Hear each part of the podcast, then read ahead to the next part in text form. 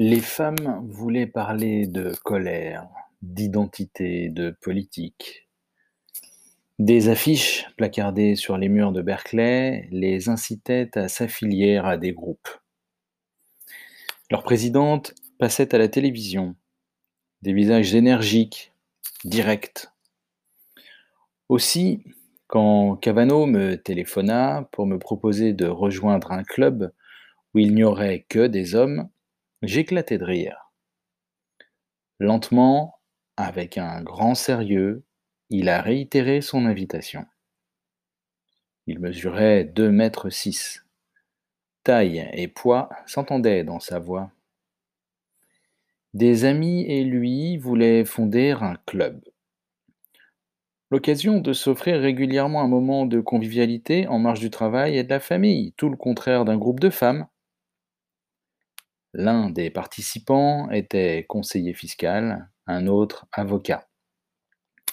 Il y avait aussi un prof, comme moi, et deux psychothérapeutes. Bien, sous tout rapport.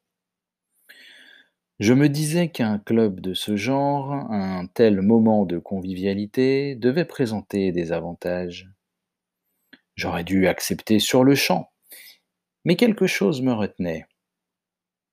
La perspective de quitter la maison après dîner pour me rendre à une réunion.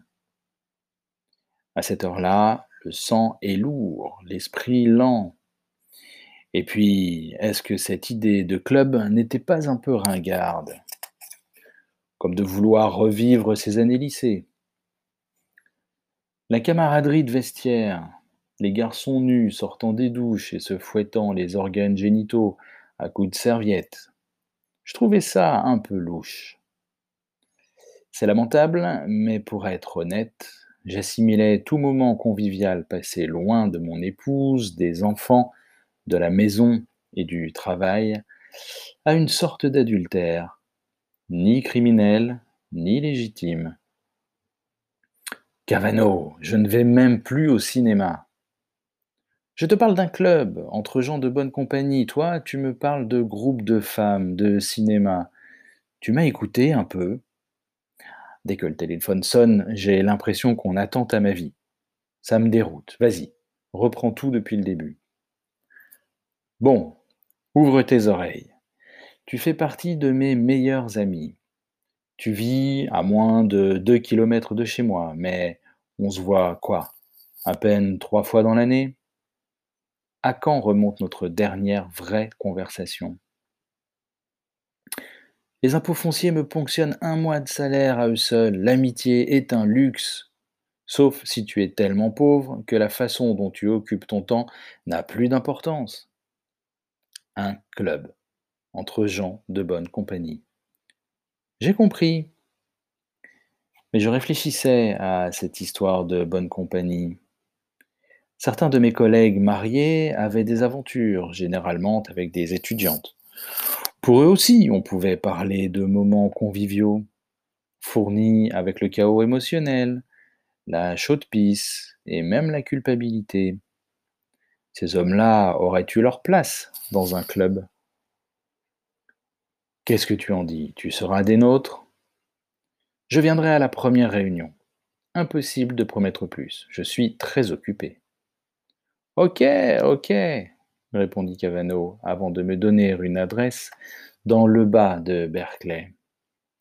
C'est là que vivait un homme du nom de Harry Kramer.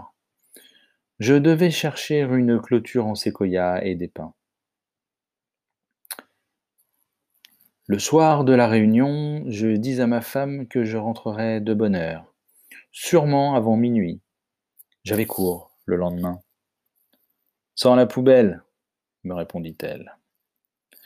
Le gros sac poisseux n'augurait rien de bon, et en un instant, mes doigts puèrent le ton. La maison apparut alors que je roulais depuis cinq minutes. La façade, couverte de vignes vierges, semblait broyer du noir dans une solitude folle. Personne ne se manifesta après que j'eus toqué mais des voix me parvenaient de l'intérieur. Alors je saisis la poignée en fer, poussai la porte et, dans un grand salon comme on en voit beaucoup à Berkeley, je découvris cinq hommes.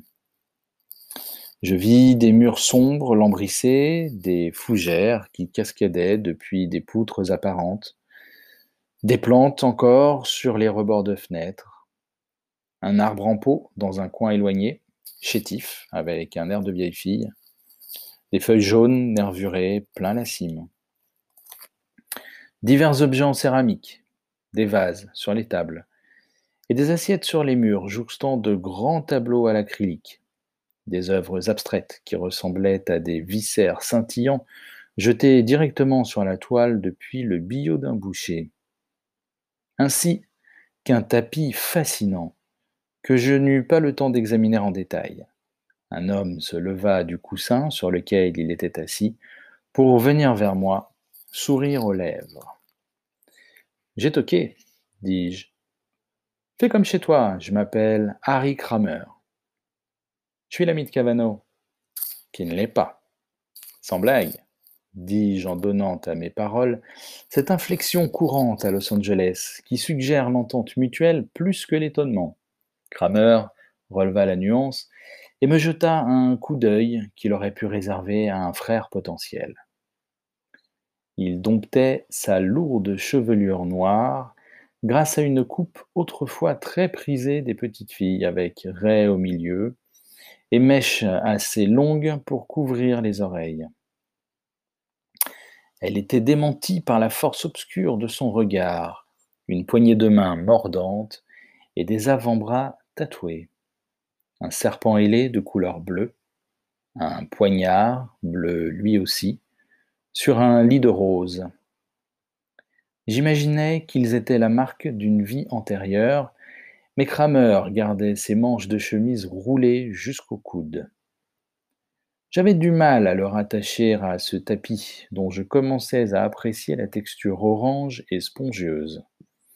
J'avais l'impression de patauger dans sa matière élastique pendant que Kramer me conduisait vers les autres invités. Poignée de main, hochement de tête en guise de salut, je répétais mon nom et voyais passer ces hommes en un éclair complexe. Des yeux, une main, un nom. Mais l'un d'eux se détachait nettement du lot. Il avait du relief, immédiatement plus proche de moi que les autres. Soli, berliner, grand, maigre, en costume, une chevelure d'un blanc cadavérique et une intense lueur verte dans le regard, le visage d'un bébé surpris par la sénilité. Son costume était en tergal gris, classique et louche. Kramer me laissa avec Berliner à côté de l'arbre en pot, une bière à la main. Un homme d'environ un mètre soixante-dix se dirigea droit sur nous. Vous en voulez? Au creux de sa paume, il tenait deux joints brillants de salive. Je déclinai. Merci, merci dit Berliner avec une gratitude effrayante, et il s'empara des deux cigarettes.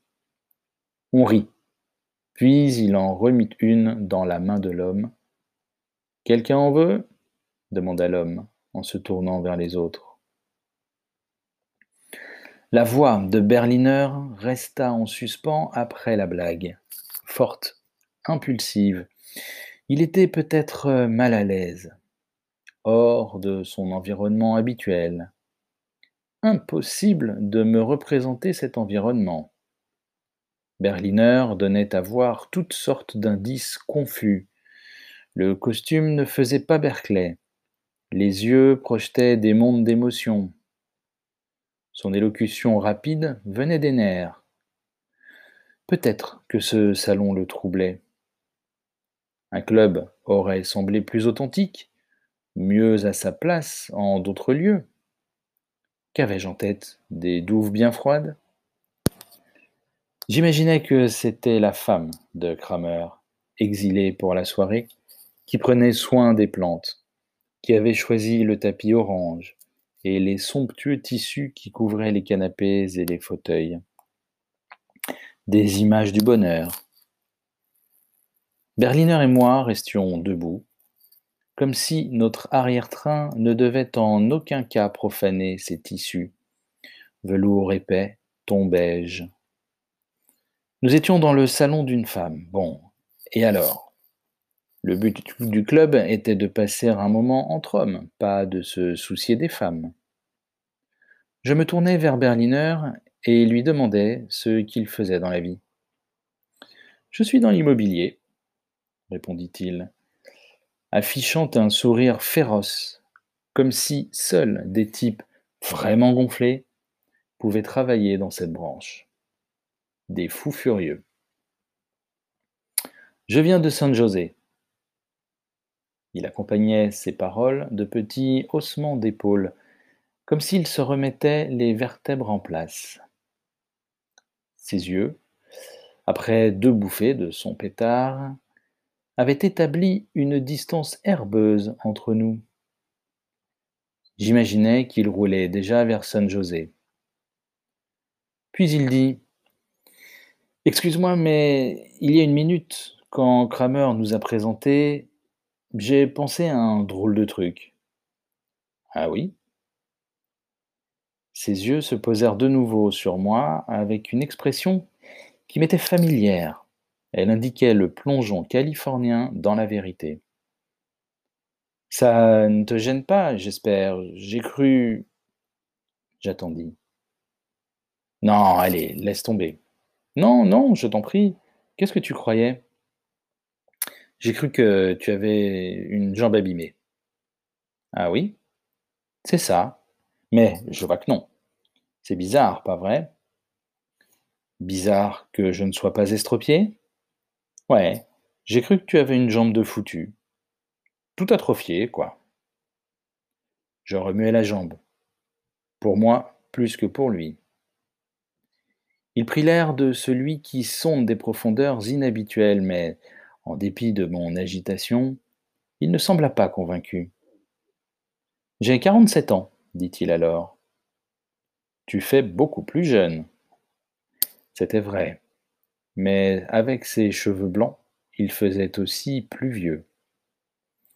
Je me maintiens, répondit-il, un nuage de marijuana sortant de ses narines. Personne, ajoutait-il en aspirant le nuage qui fit crépiter les couches de morve dans son nez, personne d'autre ici n'a quarante-sept ans. C'est moi le plus âgé. J'ai posé la question aux autres.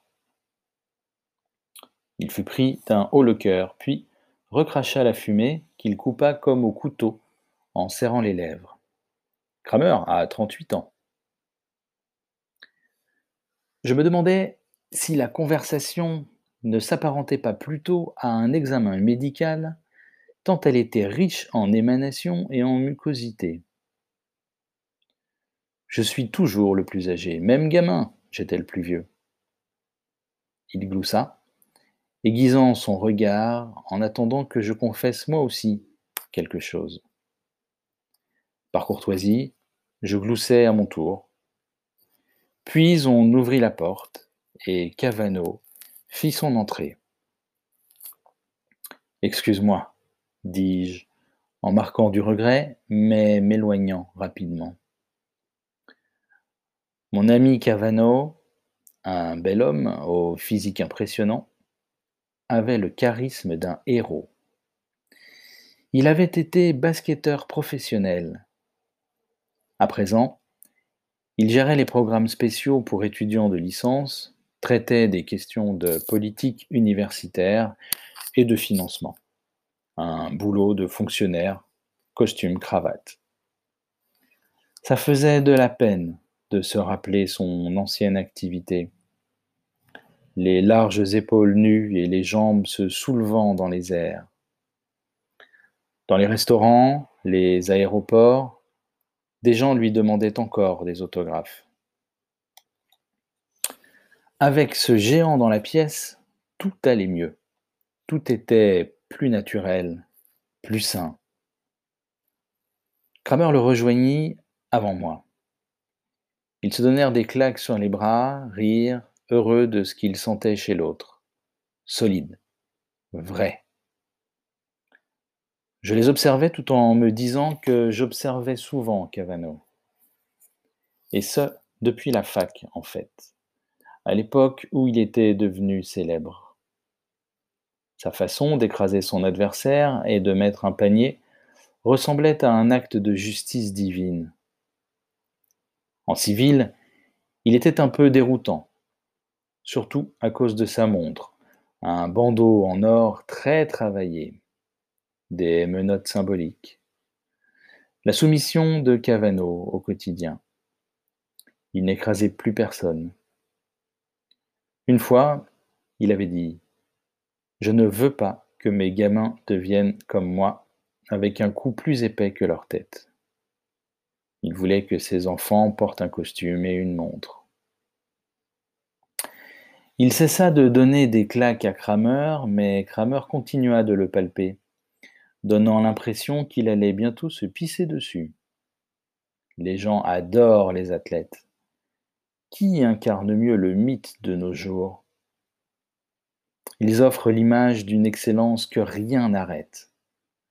Contaminé par l'enthousiasme de Kramer, J'étais étourdi à la vue de Cavano. Quand Kramer se fut éloigné pour aller lui chercher une bière, on se serra la main.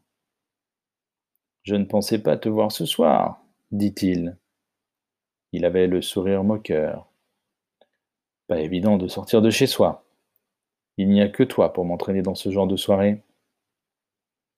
Tu ouvres la porte et voilà, tu es dehors. Tu m'en diras tant.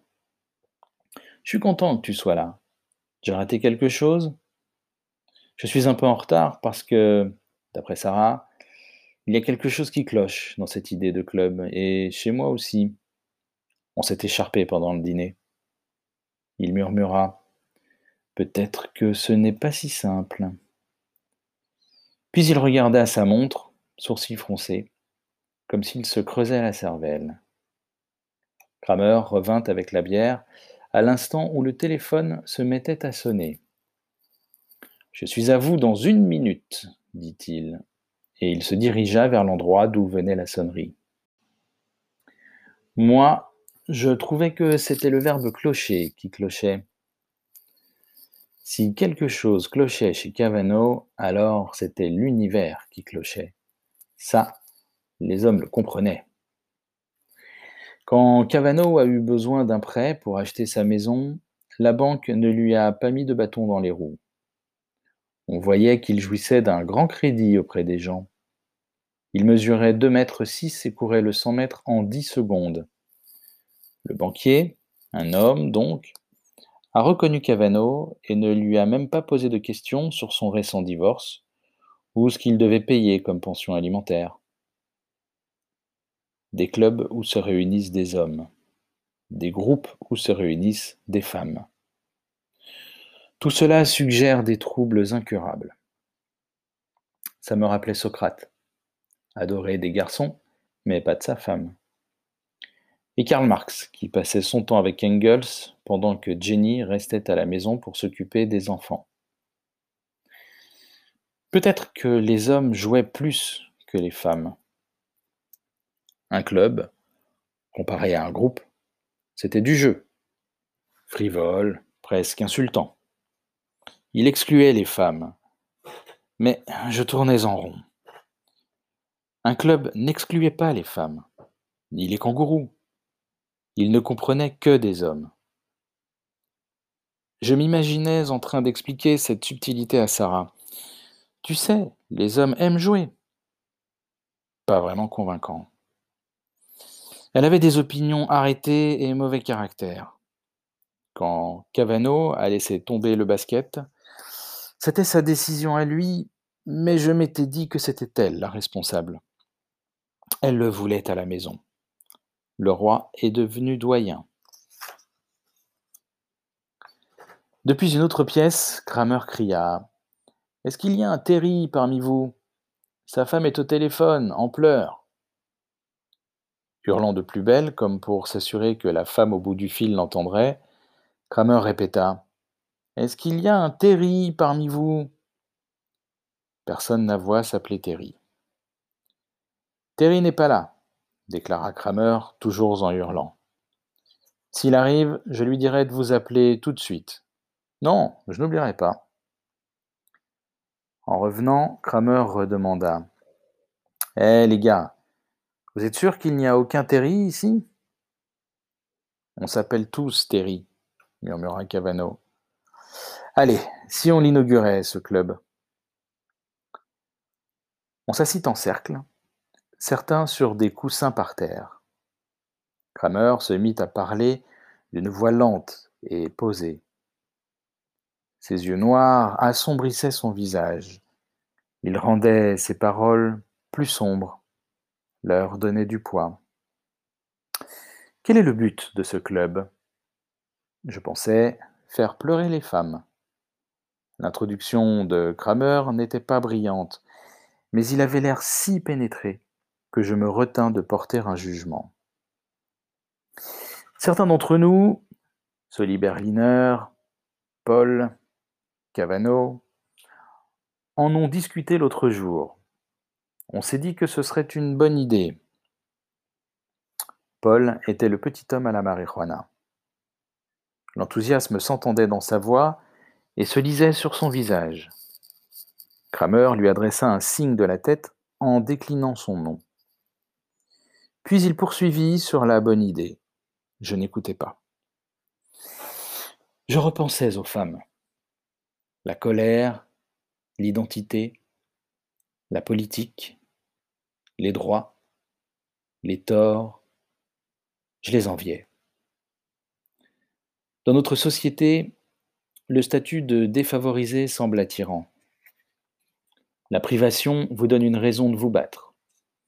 Elle vous confère une supériorité morale, de l'importance. Que reste-t-il aux hommes de nos jours? Ils ont déjà tout. Ont-ils besoin de club? Il suffit de voir deux hommes ensemble pour penser à un club. Prenez Damon et Pythias, Huckleberry et Jim, Hamlet et Horatio. La liste est célèbre. Même le Lone Ranger n'était pas seul, il avait Tonto. Il y a bien Gertrude Stein et Alice Betoclas, mais en général, deux femmes ensemble évoquent plutôt des commérages suivis d'une bise d'au revoir. Kramer, qui discourait toujours, se perdait dans un océan de raisons qui n'existait pas. Pourquoi est-ce que tu nous parles du but de ce club? Et si on disait plutôt ce qu'on veut y faire? Je regrettais de l'avoir interrompu en pleine réflexion et me dis que j'aurais mieux fait de me taire, mais il semblait soulagé, un peu surpris, pas offensé. Qu'est-ce que tu suggères? Je jetai un coup d'œil à Cavano. Il m'avait invité et je ne voulais pas l'embarrasser. Je m'étais montré trop agressif, peut-être, trop impatient. Vas-y, dit-il. Je propose que chacun raconte l'histoire de sa vie. J'ai éclaté de rire en disant cela, comme si j'avais voulu faire une plaisanterie. De quoi d'autre pouvait-il s'agir? Je n'avais pas l'habitude de raconter ma vie à des inconnus.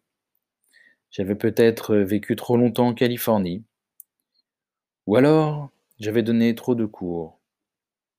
Ou bien, influencé par Berliner, j'étais devenu quelqu'un qui se confie. Personne ne rit.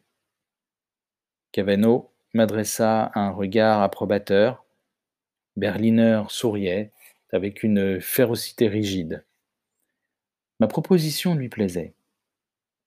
Je commence, dit Kramer. Tu es d'accord? Ça te convient? On pourrait ponctuer chaque réunion par l'histoire de l'un d'entre nous. J'ai écouté beaucoup de récits de vie dans cette pièce. Kramer était donc psychothérapeute. Mais il paraissait étrange d'exercer ce métier dans cette pièce. Toutes ces plantes, ces couleurs, ses œuvres d'art. Elle exigeait tout entière qu'on lui prête attention, débordait d'excitation, respirait la peur folle de l'ennui.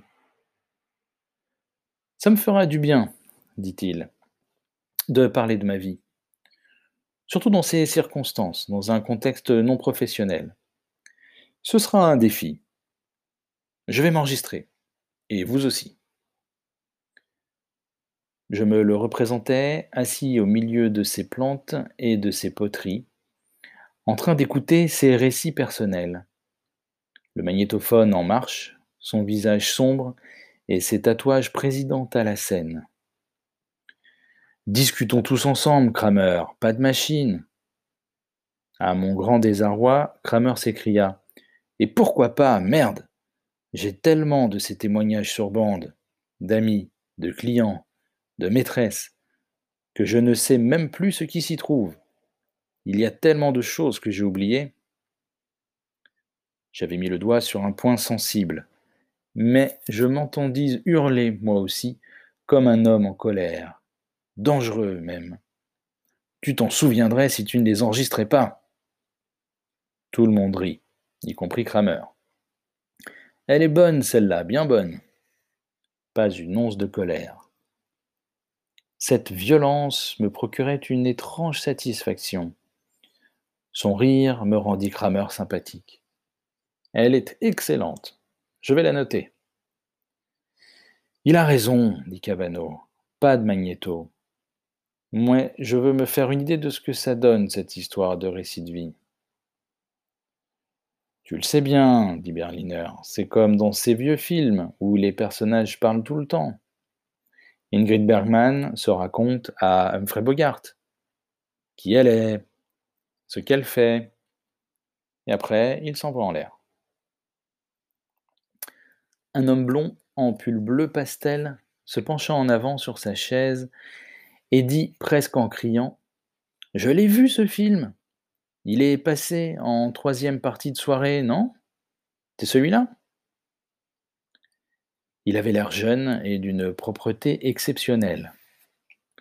Il portait des chaussures de course rouge cerise, un pantalon en lin couleur crème et des lunettes avec une monture en plastique clair. Tous les visages se figèrent. Il recula. Peut-être que c'était un autre film. Le visage de Berliner gonfla d'étonnement jusqu'à ce que sa peau se tende et qu'il émette d'étranges couinements dénaturés. Ah, mais comment tu t'appelles, toi, au fait? Il pointait le blond du doigt. Kramer se tint les côtes, étouffant un rire. Harold, dit le blond en se raidissant pour regagner sa dignité. Des larmes, comme des éclats de verre, se formèrent dans ses yeux. Harold fit Berliner. Ce prénom résume toute l'histoire de ma vie. Ma mère répétait tout le temps Soli Berliner, pourquoi est-ce que tu n'es pas comme Harold? Harold Himmel était le gamin le plus intelligent et le plus sage de Brooklyn. Moi, c'est Harold Canterbury. D'accord, vieux. Désolé. Quand tu parlais, il y a une minute, j'ai pensé à un truc bizarre. J'ai cru, tu m'excuses, hein, que tu avais une main abîmée. Harold leva la main pour la montrer à tout le monde. N'écoute pas ce crétin, Harold, dit Kramer. Tes mains n'ont aucun problème. Je vais chercher de la bière. Alors que Kramer se dirigeait vers la cuisine, Cavano lui emboîta le pas et dit je ne pige toujours pas cette histoire de récit de vie. Je vais te montrer, dit Kramer. Occupe-toi des bières. Cavano revint avec les bières et Kramer avec une cantine en métal qu'il tira jusqu'au centre de notre cercle. Un cadenas cognait sur le devant. Accroupi, Kramer tenta d'enfoncer la clé dans la serrure. Ses mains se mirent à trembler. Cavano se pencha à côté de lui. Besoin d'aide? Kramer lui tendit la clé en disant Vas-y, fais-le. Cavano inséra la clé. Le cadenas s'ouvrit comme terrassé par un coup de foudre amoureux. Kramer souleva le couvercle et retourna à son coussin en allumant une cigarette, les mains toujours tremblantes. Voilà l'histoire de ma vie. Sa voix retenait mal son émotion. Les gars, je vous présente mes vieilleries, mes babioles, photos, journaux intimes et papiers de toutes sortes. Si Kramer avait quitté la pièce, nous aurions été plus à l'aise pour regarder. Mais il resta sur son oreiller à fixer la cantine ouverte, sa vie.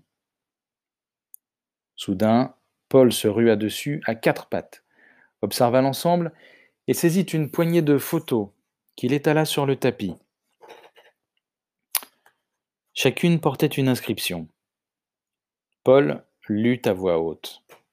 Coney Island, 1953. Tina. Fête chez Joséphine, Nouvel An 1965. Holiday Inn, Nouvelle-Orléans, 1975. Gwen. Il étudia les photos, puis leva les yeux vers Kramer, sourire aux lèvres. Toutes les photos de cette boîte sont des femmes Kramer, prenant sa voix pénible, répondit J'y ai beaucoup de photos.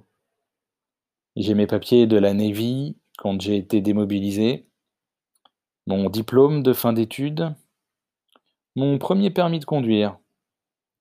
Tous mes cahiers de l'école primaire y sont, y compris les dictées de CE2.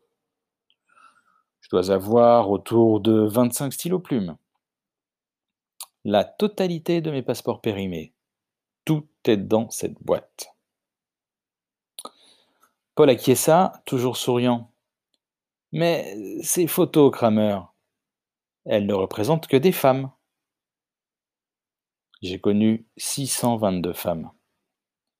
C'est ça, la Berliner, se projetant de toute son âme vers Kramer avec ses grands yeux verts, comme des chiens attendant le signal pour attaquer. Paul sortit d'autres photos qu'il étala par terre avec le reste. Il y en avait désormais plus de cent. Des femmes en maillot de bain, en manteau d'hiver, suivant la mode des années 50, 60, 70, l'esprit de ces décennies. Si les hommes font l'histoire, les femmes l'incarnent dans leur visage et leur silhouette. Grosses durant la Grande Dépression, minces dans les temps cléments. Mais pour moi, au fond, les femmes de Kramer se ressemblaient toutes. Une seule et même pauvre petite chérie qui aurait à tout jamais la vingtaine. Sur une plage, appuyée contre une rambarde, un arbre, un mur de briques, soleil de face, clignant des yeux. Cent fragments, complets si on prenait soin de les examiner de près une personne à part entière qui pouvait dire son nom. Peut-être aimer Kramer. J'étais touché qu'elle cligne des yeux.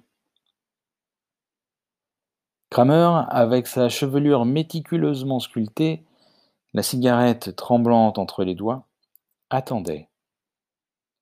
Personne ne parla, pas même Berliner. Regarder ces photos me fit penser aux exhibitionnistes Vise un peu mon entrejambe dans les moindres détails. Puis Berliner lâcha. Génial. Génial. On se lance.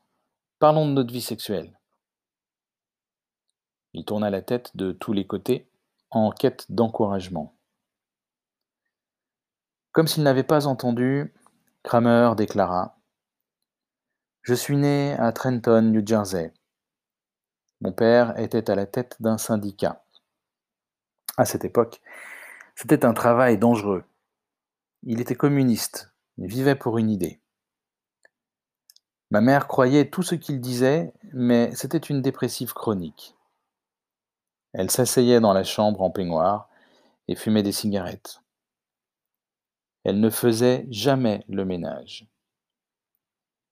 À six ans, c'est moi qui me chargeait des courses et de la cuisine, comme si j'étais la mère de ma mère. Je ne me souviens pas d'avoir vécu une minute qu'on puisse qualifier d'enfance. J'étais la mère de ma mère. Ma vie n'a eu ni début ni enfance. Ok, dit Berliner, tu as donc eu une enfance tardive. 622 mères, c'est ça? Ces femmes sont des femmes. Je finirai par en avoir 600 autres. J'ignore où est mon père, mais quand j'entends les mots ouvrier ou lutte, je pense à lui. Si je vois un type en casque de chantier avec une boîte à sandwich, je me dis qu'il lutte. Maintenant, ma mère vit à New York. Je l'appelle deux fois par an et je me tape des migraines. Troubles de la vue, nausées. Rien que d'entendre le numéro de la région, le 212, je sens que ça me lance derrière les yeux. Je dévisageais Kramer et remarquai que ses yeux ne se fixaient sur rien. Son œil droit partait légèrement sur le côté. Il battait des paupières pour l'aligner avec l'autre. Mais au bout d'un moment, il repartait de travers. Il attendait un peu, clignait et le ramenait dans l'axe. Sa voix rappelait un état de transe, compulsive, à croire qu'il essayait de nous dire quelque chose avant d'être dépassé par le doute et la confusion. Cavano dit Et Nancy? Quoi, Nancy? Kramer n'avait pas l'air sûr de savoir qui était Nancy. Nancy Kramer, elle vit ici, non? Ce ne sont pas ses plantes? Cavano observait les photos sur le tapis, pas les plantes. Tu veux dire les femmes? Qu'est-ce que Nancy pense de ces femmes? C'est cela. On est sur la même longueur d'onde. Nancy aussi voit des gens de son côté. Tout est clair entre nous. Les plantes sont à moi. À toi dis-je. Oui, je les adore. J'ai enregistré les bruits qu'elles font. Je pourrais vous passer le figuier qui est dans le coin. Kramer donna ses explications en prenant un air entendu et idiot pour détendre l'atmosphère, en essayant de faire une blague. Ça fait beaucoup là, vraiment beaucoup, Kramer, dit Berliner. Ma femme et moi sommes exactement pareils. Je veux dire que tout est clair entre nous aussi. Laisse parler Kramer, dis-je. Kramer secoua la tête et se pencha vers Berliner. Non, c'est bon. Tu veux ajouter quelque chose, Soli? Berliner baissa les yeux vers ses genoux comme un gamin coupable. Vas-y, toi. Désolé de t'avoir coupé. Cavano, en imitant Kramer, se pencha vers Berliner. Soli, tu n'es pas jaloux quand ta femme se tape un autre mec? Jaloux Ouais, jaloux Non, vieux, je suis libéré. Ça veut dire quoi, cette connerie? dis-je. Berliner répondit comme si ça coulait de source. Je ne ressens rien. Être libéré, c'est ne rien ressentir Oui, je suis libéré. Canterbury, les yeux écarquillés de joie, se mit à répéter Tu ne ressens rien. Tu ne ressens rien. Blond, mince, des yeux bleu clair, il se pencha pour parler, puis se redressa rapidement, comme s'il était allé trop loin. Berliner haussa les épaules. J'ai bien senti quelque chose, une fois. Croisant et décroisant ses jambes, qui semblaient se tordre dans son pantalon crème, Canterbury dit Raconte-nous ça, s'il te plaît. Raconte-nous cette fois où tu as ressenti quelque chose. Ça intéresse tout le monde? demanda Berliner en me regardant. Oui, répondis-je. Sa voix se mit à couler avec son récit. On était parti en week-end à la montagne avec un autre couple, dans un petit chalet près du lac Taoé. Après le dîner, le premier soir, on était éméchés, et quelqu'un, peut-être moi, oui, moi, a proposé une partie d'échangisme. Vous voyez, c'était mon idée. Alors on l'a fait. Pas de problème, ce n'était pas la première fois. Mais voilà que j'ai entendu ma femme gémir. Le chalet était petit. Tant mieux pour elle, mais l'ennui, c'est qu'elle ne faisait pas que gémir. Vous voyez ce que je veux dire? Elle gémissait d'amour. C'est-à-dire d'amour? demanda Kramer. Ouais, elle gémissait d'amour. Elle en faisait trop. Vous voyez ce que je veux dire? J'avais envie de la tuer. Cavano tendit la main et serra le bras de Berliner. Ce dernier souriait toujours, ses yeux verts nous dévisageant pour trouver un sens à son récit. C'était ce que tu voulais entendre, Harold? Ça vous a gâché le week-end? C'était atroce, mec. J'ai débandé aussi sec. Berliner reprit sa voix en éboulis, et je m'entendis l'imiter, ce bruit qui faisait froid dans le dos. C'était atroce, atroce. J'avais honte. Je suis sorti en courant et je me suis assis sur un rocher. Ma femme m'a appelé depuis la porte du chalet. Soli, Soli, Soli Berliner. Et puis elle est venue me retrouver en riant. Je lui ai montré ce qu'elle m'avait fait. Elle a rétorqué que ce n'était pas sa faute, que c'était mon idée. Je l'ai frappée, et j'ai dit que ça aussi c'était mon idée elle a fondu en larmes. Elle s'est mise à pleurer et j'ai eu une érection. Et après, il s'est passé quoi? dit Kramer. Tu as déjà parlé, Kramer, remarquai-je. Tu sais déjà ce qui est arrivé. Après, elle l'a frappé et ils ont couché ensemble. C'est un cliché. Tu devrais finir de raconter ton histoire, Berliner. Tu devrais avoir le droit d'aller jusqu'au bout. Berliner, excité au point d'en devenir incohérent, hurla. Comment t'es au courant, bordel? Je raconte ce qui m'est arrivé à moi. À moi, d'accord? D'accord, très bien. Qu'est-il arrivé ensuite? Elle m'a frappé et on a couché ensemble. Cavano martela le tapis de ses deux poings jusqu'à ce que tout le monde se taise. Puis il dit Écoute, Kramer. Kramer était replié sur lui-même, la mine sombre et hagarde, regardant plus ou moins dans la direction de Cavano. Laissons-le tranquille, dit Cavano. Kramer afficha un sourire et se redressa sans une protestation. Cavano reprit. Peut-être que Kramer voudra ajouter quelque chose plus tard. J'aimerais en savoir plus sur l'enfance qu'il n'a pas eue, mais ce soir, je crois qu'on va parler d'amour. Je vais vous raconter une histoire d'amour. Ça vous va? Kramer nous explique qu'il a couché avec 600 femmes, dis-je. Berliner raconte qu'il a partagé sa femme avec un autre et s'est mis à bander après l'avoir frappé. Tu appelles ça de l'amour Cavano m'adressa un regard inexpressif, comme si je lui paraissais soudain bizarre. Pourquoi pas?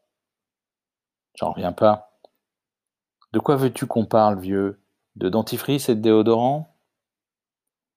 D'accord, Cavano, j'abdique. Je parie que tu vas nous raconter comment tu t'es tapé dix mille lycéennes pom-pom girl. Cavano fixa l'endroit du tapis qu'il venait de marteler. Le grand corps était immobile.